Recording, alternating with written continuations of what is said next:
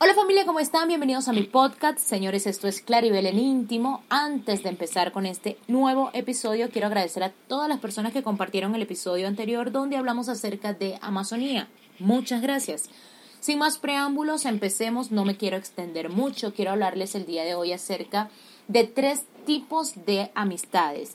Señores, en el país donde yo me encuentro actualmente, que es Colombia, en una semana estaremos celebrando lo que es el Día del Amor y la Amistad. Yo sé que en muchos otros países se celebra el 14 de febrero, pero eh, bueno, si pensamos un poquito, la amistad y el amor se tiene que celebrar todos los días de la vida, no solamente en una fecha en especial. Así que es válido. Hay tres tipos de personas. Uno, aquellas personas que nos ayudan en momentos difíciles. Dos, aquellas personas que nos abandonan en nuestros momentos más difíciles. Y tres, las personas que nos metieron en momentos difíciles. Familia, no todo el que se llama amigo es amigo. Yo creo que tenemos que dar gracias todos los días por esos amigos que nos han ayudado, que nos han dado la mano, que realmente han estado con nosotros en momentos súper, súper difíciles. Y se ha enseñado que el agradecimiento cambia cualquier perspectiva. Como lo dice un libro muy famoso, la Biblia, el corazón alegre constituye un buen remedio, no hay mejor medicina para nuestras vidas que tener un agradecimiento sincero y eterno por esas personas que siempre están y que siempre nos ayudan. Yo personalmente lo doy gracias a Dios, quien es el que siempre ha estado ahí en las buenas y en las malas, que jamás me ha abandonado y que he visto realmente su mano en mis peores momentos. Pero también agradezco a esas personas como yo les llamo, amigos del alma, que siempre han estado allí para mí, que me han apoyado y que son más que mejores amigos, son parte de mi familia.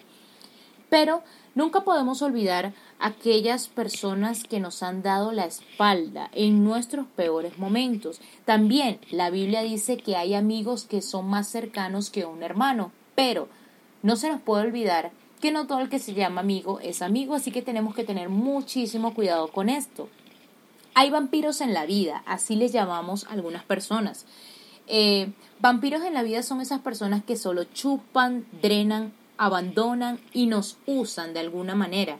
Necesitamos pedir sabiduría para mantenernos en distancia y que esas personas no influyan en nuestras vidas. Hey, podemos amar a esas personas, pero mantener siempre distancia.